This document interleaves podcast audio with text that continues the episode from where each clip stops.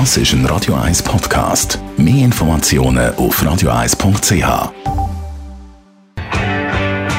Paul McCartney ist das mit dem Song Maybe I'm Amazed. Dr. Age. Der Vincenzo Paolino beantwortet die brennendsten Fragen rund ums Leben im Alter.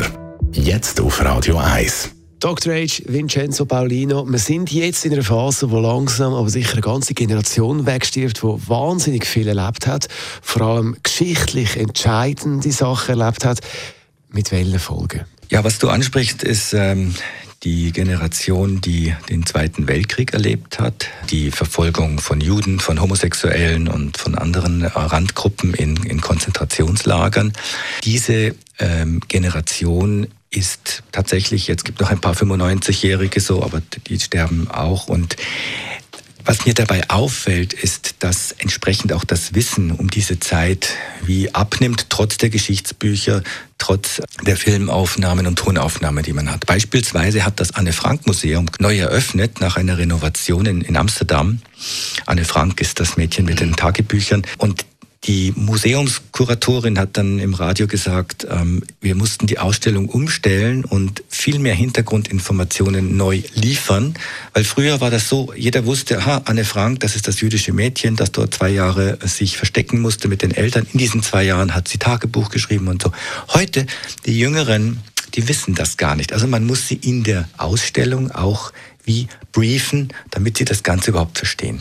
Also kann man sagen, ist die Problematik die, dass man die Informationen sozusagen nicht mehr aus erster Hand hat, jemand, der einem das erzählt, der das wirklich miterlebt hat, der Zweite Weltkrieg, sondern nur als Geschichtsbücher, wenn man sich dann dafür interessiert.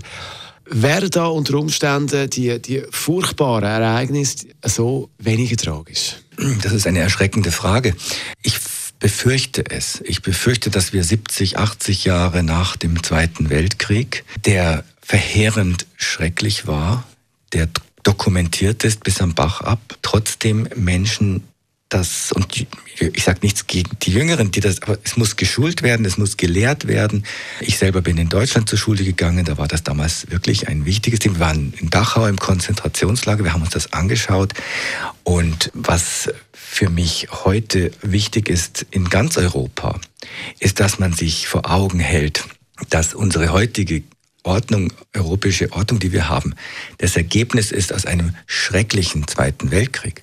Und wenn dieses Wissen verloren geht, und das nehme ich wahr in, in der politischen äh, Manege, wenn man so will, in Europa, dann kann es wieder zu einem übersteigerten Nationalismus führen, den wir bereits wahrnehmen in einigen Ländern.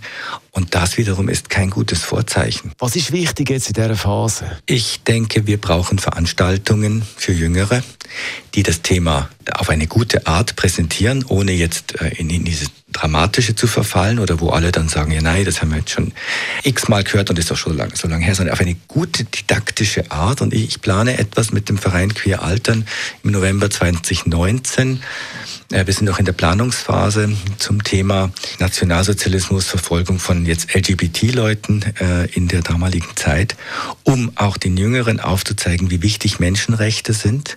Denn letztlich sind ja LGBT-Rechte eigentlich nichts anderes als Menschenrechte und die wiederum kamen aus diesen furchtbaren Verletzungen dieser Rechte im Zweiten Weltkrieg. Dr. Age.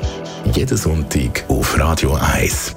Unterstützt von Alma Casa. Wohngruppe mit Betreuung und Pflege rund um die Uhr.